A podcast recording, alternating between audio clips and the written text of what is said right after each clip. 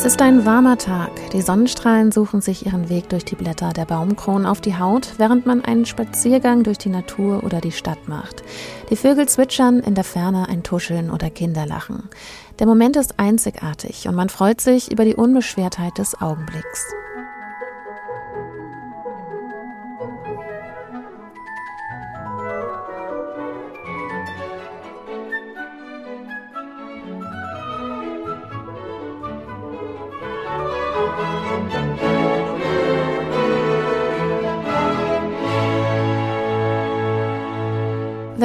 Stück Gliucelli il Cucù vom italienischen Komponisten Ottorino Respeghi höre, tauchen direkt Bilder vor meinem Auge auf, die ein warmes Gefühl auslösen und dem von unserem Gemälde in diesem Monat gar nicht so unähnlich sind. Wir sind nämlich in den Niederlanden und betrachten das Bild Freistunde im Amsterdamer Waisenhaus von Max Liebermann aus dem Jahr 1881 bis 82. Liebermann malt die Bewohnerinnen des Waisenhauses in ihrer Freistunde, während sie im Innenhof ihren Tätigkeiten nachgehen. Es ist eines der frühen Werke von Max Liebermann, in dem wir bereits Spuren des Impressionismus erkennen können. Zu dieser Zeit hatte sich der Impressionismus in Deutschland noch nicht durchgesetzt. Hier waren die Vorgaben der Kunstakademie noch maßgeblich. In diesen konservativen Kreisen wurde Liebermann als Apostel des Hässlichen betitelt. Er malte nämlich nicht Prestige, Reichtum oder Schönheit, sondern das, was er als wahrhaftig empfand. Realistisch, unsentimental arbeitende Menschen, ohne herablassendes Mitleid, ohne verklärende Romantik. Wir schauen heute mal wieder genauer hin. Was faszinierte Liebermann so sehr an den Niederlanden? Warum malte er die Bewohnerinnen eines Waisenhauses? Welche Hürden standen ihm dabei im Weg? Und wie zeigt sich Liebermanns impressionistische Seite nun eigentlich in diesem Werk? Diesen Fragen und vielen anderen gehen wir heute nach und begeben uns auf die Spuren von Liebermanns Schaffen.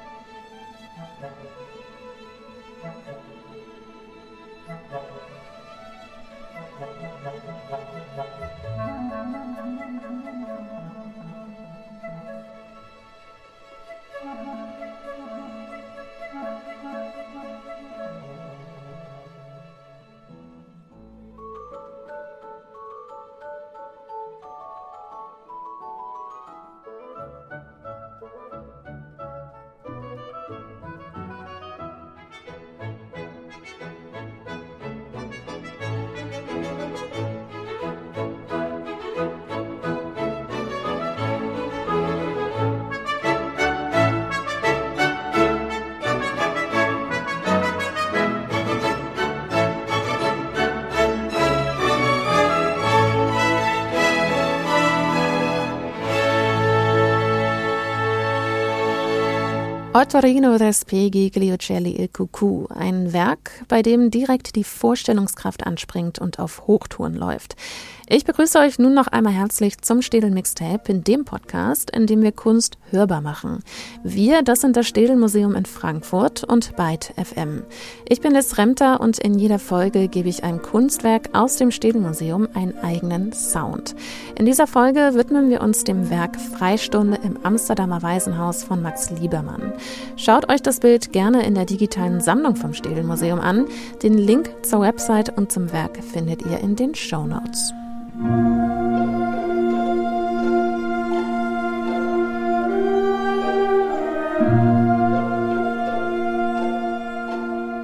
einem sonnigen Tag verbringen die jungen Bewohnerinnen eines Amsterdamer Waisenhauses ihre Freistunde im Innenhof.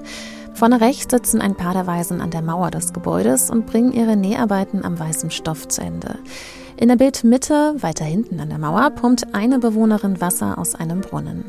Links im Bild sehen wir eine weitere Gruppe, die miteinander im Gespräch vertieft ist.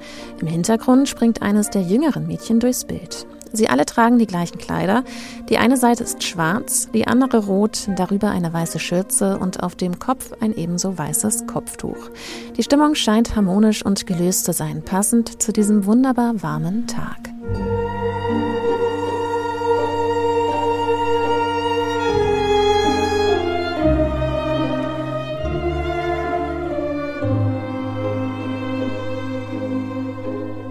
Die Sonnenstrahlen, die durch die Baumkronen dringen, hinterlassen Lichtflecken auf dem Boden und der Backsteinmauer.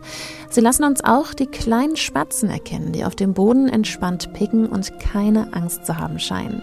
Eine Störung dieses Moments droht durch die festen Backsteinmauern nicht.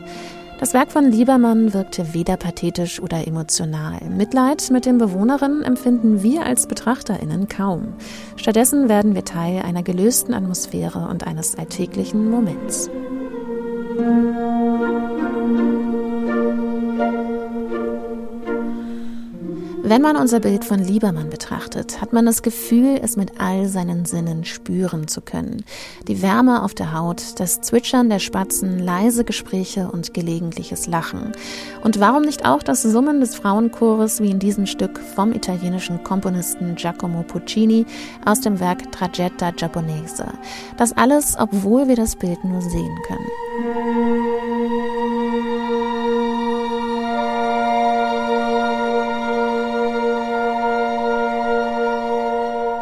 Max Liebermann wurde am 20. Juli 1847 als Sohn des Berliner Textilunternehmers Louis Liebermann und seiner Frau Philippine geboren. Schon zur Schulzeit erhielt er privaten Zeichenunterricht.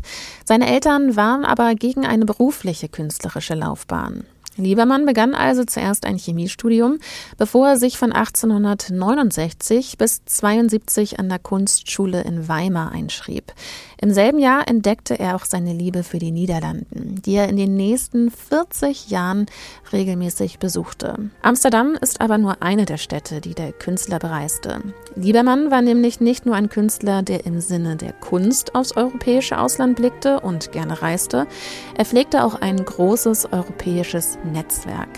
Neben Amsterdam gehörte auch Paris zu den Städten, die ihn faszinierte.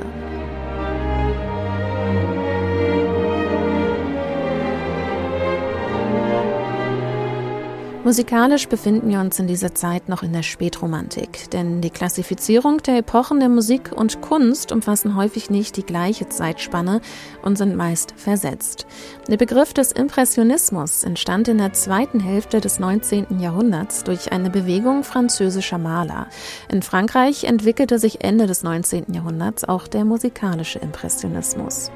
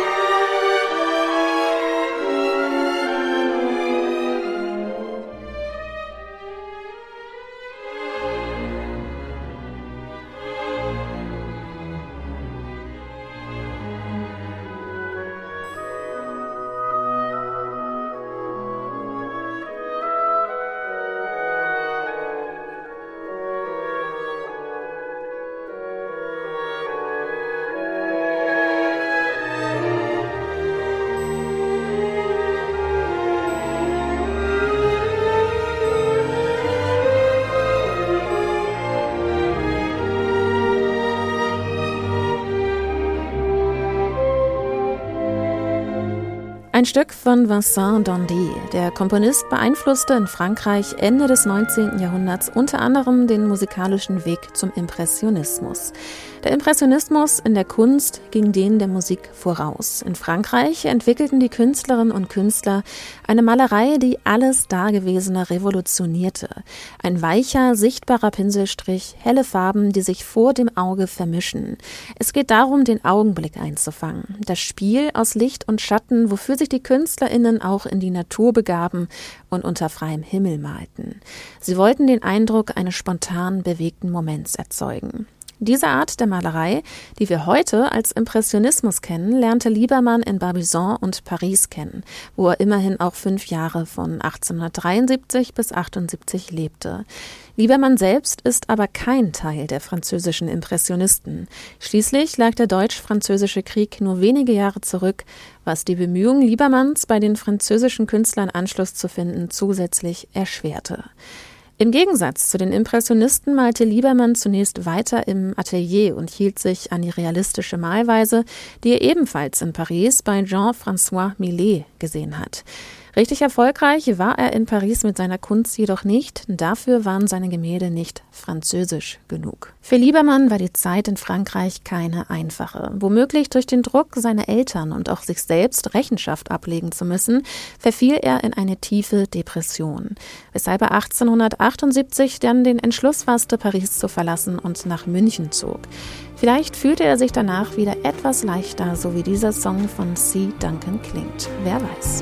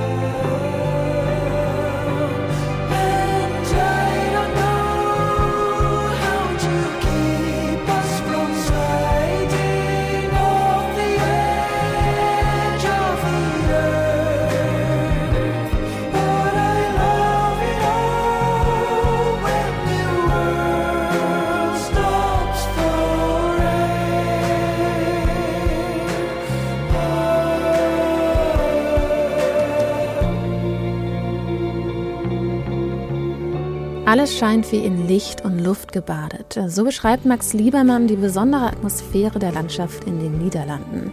Und so klingt auch dieser Song vom schottischen Komponisten und Sänger Christopher Duncan. How can we follow silence and air, singt sie Duncan.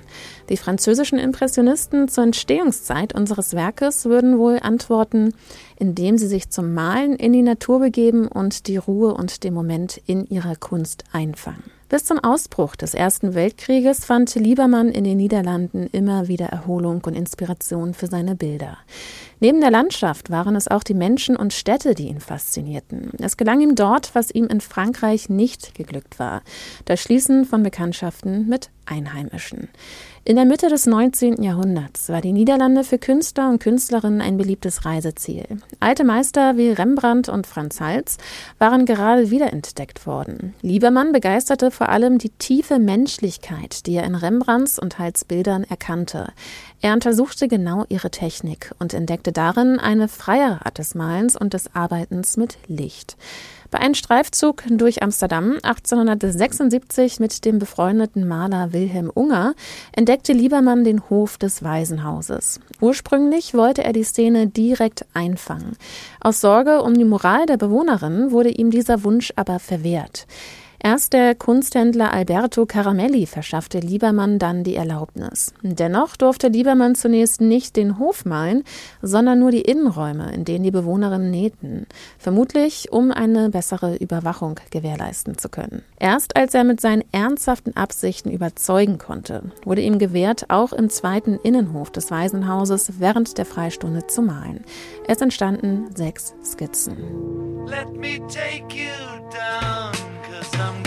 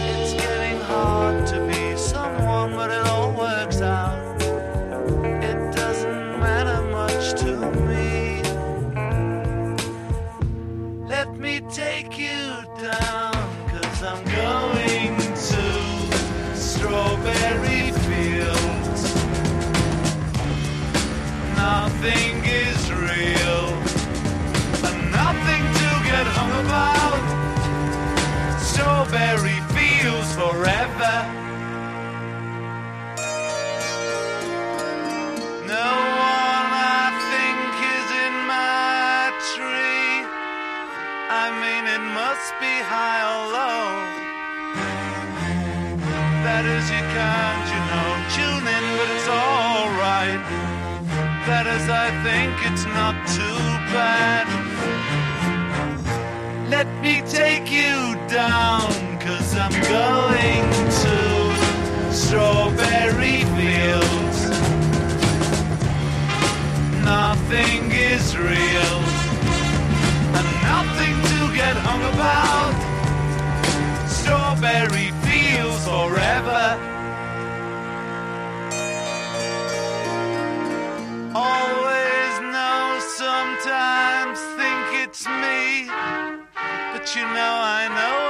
a dream. I think I know, I mean, uh, yes, but it's all wrong. That is, I think I disagree. Let me take you down, cause I'm going to Strawberry Fields.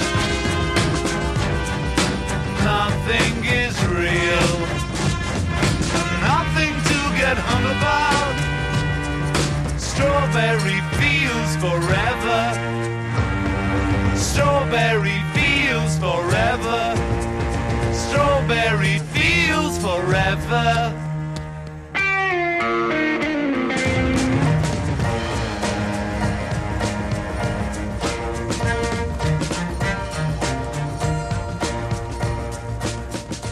Strawberry Fields Forever, ein Stück von den Beatles über das Waisenhaus Strawberry Field in Liverpool. Geschrieben wurde der Song von John Lennon, der in der Nähe des Waisenhauses lebte und in seiner Kindheit zahlreiche Sommernachmittage und Feste im Park der Einrichtung verbrachte. Lennon schrieb das Stück 1966 in Spanien während der Dreharbeiten zum Film How I Won the War. Ebenso aus der Ferne schuf auch Liebermann das Bild Freistunde im Amsterdamer Waisenhaus. Dabei würde man eigentlich anderes vermuten. Man sieht, wie der Wasserstrahl aus dem Brunnen fließt, während eine jüngere Bewohnerin durchs Bild hüpft. Man hat das Gefühl, sie tuscheln zu hören, während die Vögel zwitschern. Es wirkt, als habe Liebermann direkt seine Staffelei aufgebaut und die Szenerie spontan eingefangen. Doch genau dieser Eindruck täuscht. Der Prozess des Malens dauerte gleich mehrere Jahre. Erst im Winter 1881, also über fünf Jahre später, zog er die Skizzen wieder hervor. Sein Ziel war es nicht, eine rührende Geschichte von armen Waisen zu erzählen, sondern ihren Alltag mit Heiterkeit und sommerlicher Leichtigkeit darzustellen. Das erforderte eine langwierige, bewusste Planung mit präzisen Skizzen. Er überprüfte Perspektiven und Blickwinkel, aber auch das Spiel aus Licht und Schatten. Unter anderem engagierte Liebermann auch Modelle und studierte sie in der originalen Uniform, die er vom Direktor des Waisenhauses bekommen hatte. Er präzisierte die Körperhaltung und probierte ausgiebig das Verhältnis zwischen Form und Farbe aus.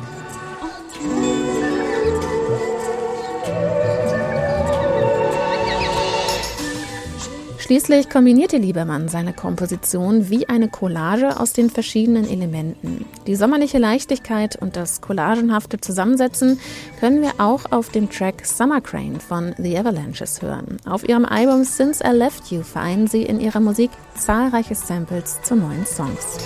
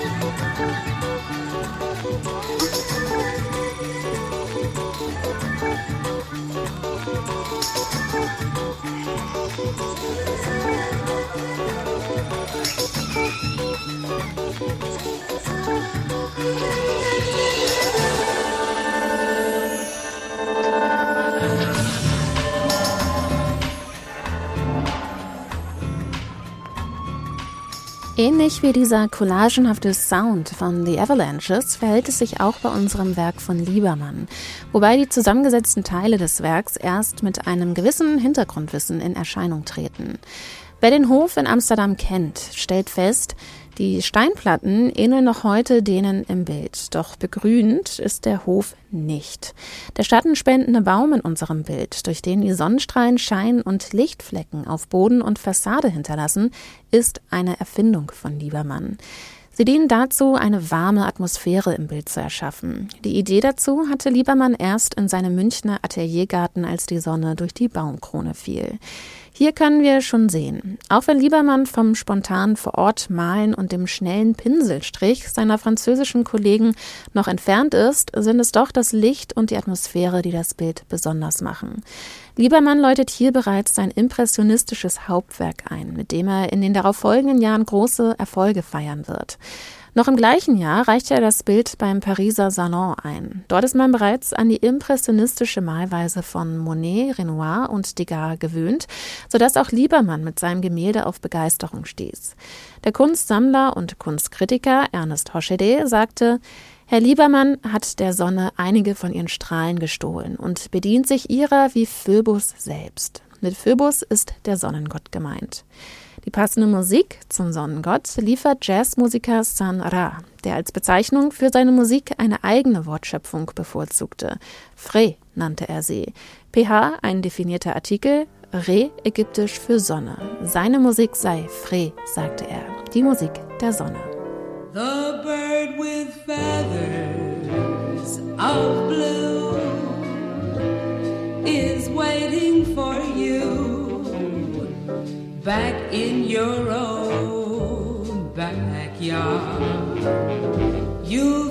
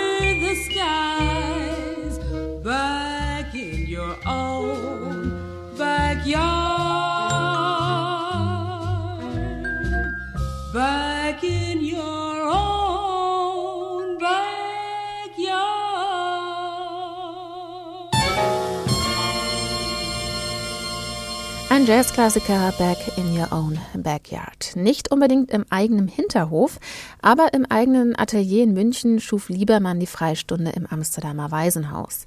Neben der atmosphärischen Stimmung und den Lichtverhältnissen sind es die Bewohnerinnen, die durch ihre einheitliche Kleidung in Schwarz, Rot und Weiß das Bild prägen. Diese Farben lassen sich auf verschiedene Arten deuten. Zum einen könnte man eine symbolische Bedeutung der Farben sehen. Schwarz für die Trauer um die Eltern, Rot für die Liebe und Dankbarkeit gegenüber den wohltätigen UnterstützerInnen und Weiß für die Unschuld. Auf der anderen Seite sind es aber auch die Farben des Wappens der Stadt. Ein rotes Schild mit einem schwarzen Balken, auf dem drei weiße Kreuze zu sehen sind. Und mit der Stadt und den Bürgern und Bürgerinnen ist das Bild und das Wohlergehen der Bewohnerin eng verbunden. Es ist nämlich nicht irgendein Waisenhaus, das wir auf Liebermanns Bild sehen. Es ist das erste Waisenhaus der Stadt Amsterdam, das Bürgerwaisenhaus, welches durch großzügige Spenden betrieben wurde. Diese Wohltätigkeit und vorbildliche Fürsorge der Niederländer niederländischen Gemeinden beeindruckte auch Liebermann. Statt verwaiste Kinder und Jugendliche sich selbst überlassen, entschied man sich, sie zu vermeintlich nützlichen Bürgern und Bürgerinnen zu erziehen und zu unterrichten.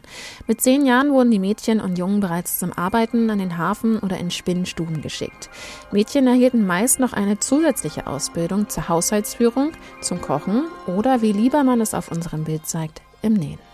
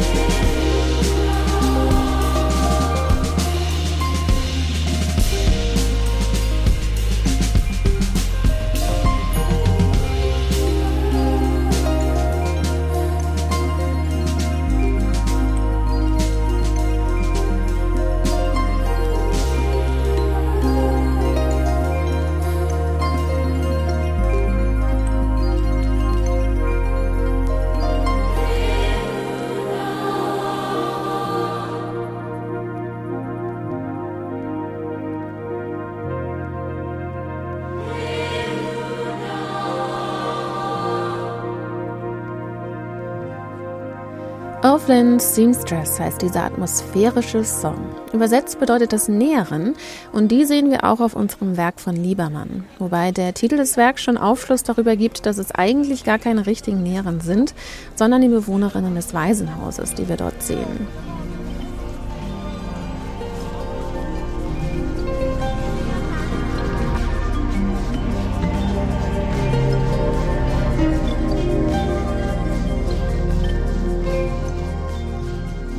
Amsterdamer Bürger und Bürgerinnen bezahlten zwar großzügig für den Unterhalt der Kinder, im Gegenzug mussten sie aber auch für sie arbeiten. Ebenso waren die Innenhöfe öffentlich zugänglich, sodass die Leute sehen konnten, wofür sie da überhaupt bezahlten. Dies ging sogar so weit, dass frühe Fremdenführer das Waisenhaus empfahlen, auch weil die Kleidung der Mädchen so ansehnlich war. Diese Kleidung mussten sie auch bei Ausgängen in Amsterdam tragen, damit man sie auch außerhalb des Waisenhauses besser kontrollieren konnte und um in den Wappenfarben die Großzügigkeit der Amsterdamer Bürgerinnen auf den Straßen zu repräsentieren. Mit unserem heutigen ethischen Verständnis ist das nur schwer vereinbar. Der Aufschrei nach den Rechten für Frauen und gegen Kinderarbeit wäre berechtigterweise groß. Dieser Zustand erinnert mich an einen Song aus 1912. In diesem Jahr gingen in Massachusetts Textilarbeiterinnen in den Streik, der sich gegen Hungerlöhne und Kinderarbeit richtete. Die Frauen dichteten das Lied Bread and Roses und machten es zum Ausdruck ihres Kampfes. Mit diesem Lied forderten sie das Recht auf ein Leben, das mehr bedeutet als Brot und Arbeit. Das Essen in unserem Bürgerwaisenhaus war zwar nahrhaft, aber passend zu diesem Song nicht sehr abwechslungsreich.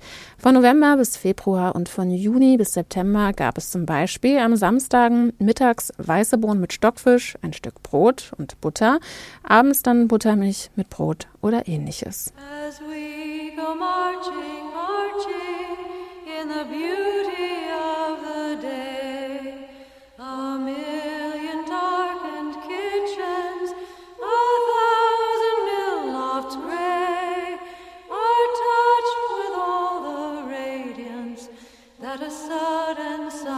discloses, for the people hear us singing.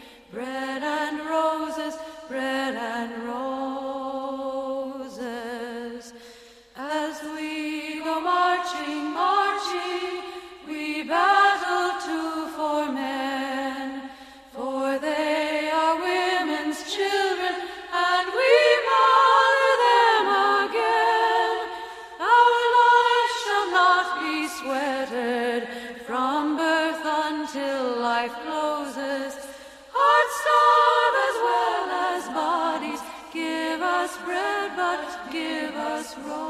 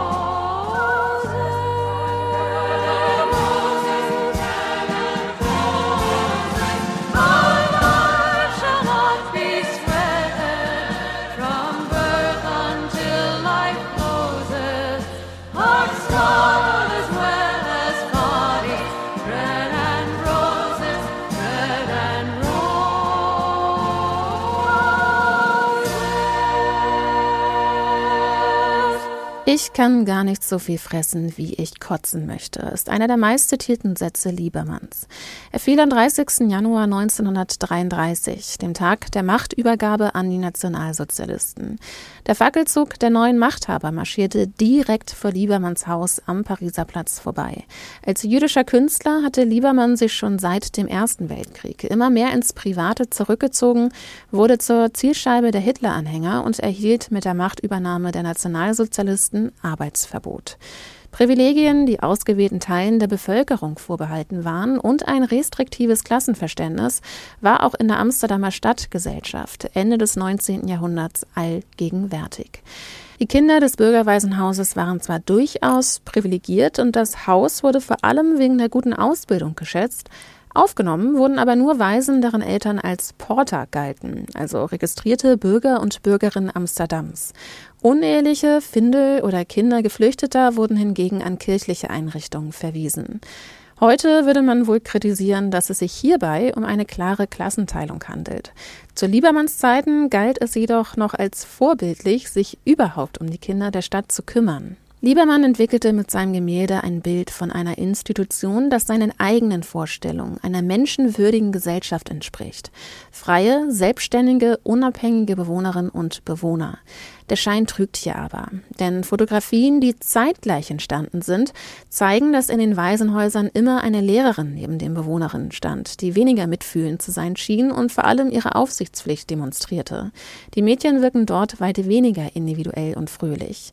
Auch in dem Song von Flight, Orphans of the Storm, geht es um das schwierige Leben von Waisen, die auf der Suche nach Halt sind, während sie sich mit Nadel und Faden selbst zusammenhalten. Orphans of the storm, watch them sail between the waves. Orphans of the storm, say a prayer to wish the rain away. Mother's milk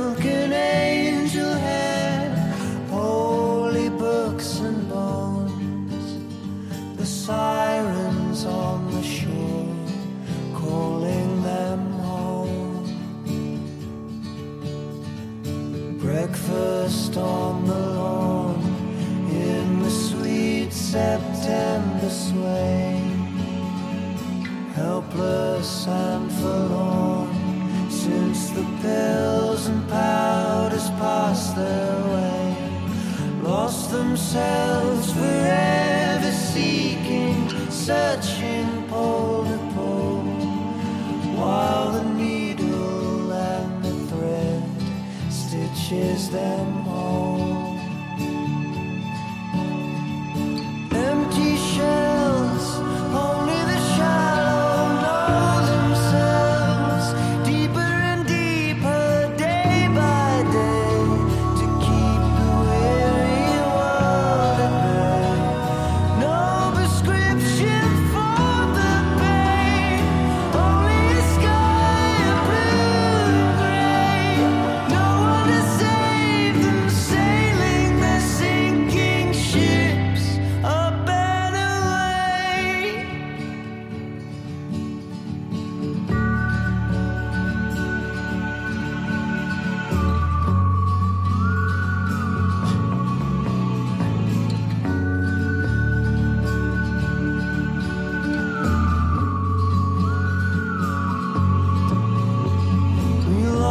ourselves forever seeking, searching pole to pole, while the needle and the thread stitches us whole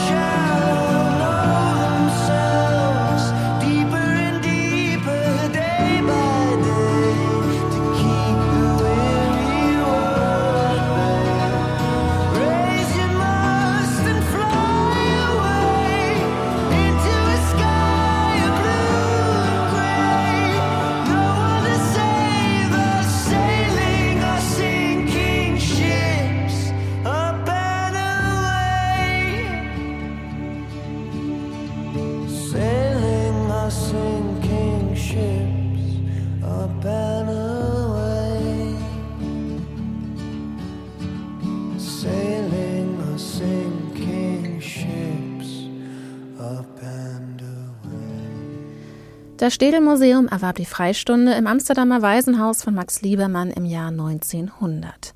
Die frühen impressionistischen Züge des Bildes standen im Ankauf durch den Städelschen Museumsverein aber zuerst im Weg. Sie standen konträr zur kaiserlichen Kunstvorstellung.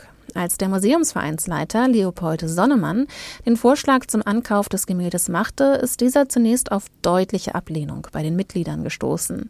Sonnemann war von der Kunstströmung allerdings so überzeugt, dass er privat einen Teil der Kosten übernahm und mit dem Rücktritt drohte, sollte dem Ankauf nicht zugestimmt werden. Angesichts dieser radikalen Maßnahme lenkte man schließlich ein und damit hielt die moderne Einzug ins Städelmuseum. Wir sind nun am Ende angelangt und auch bei unserer nächsten Ausgabe bleiben wir in den Niederlanden, begeben uns aber ins 17. Jahrhundert. 1669 ist dort das Gemälde Der Geograph von Johannes Vermeer entstanden.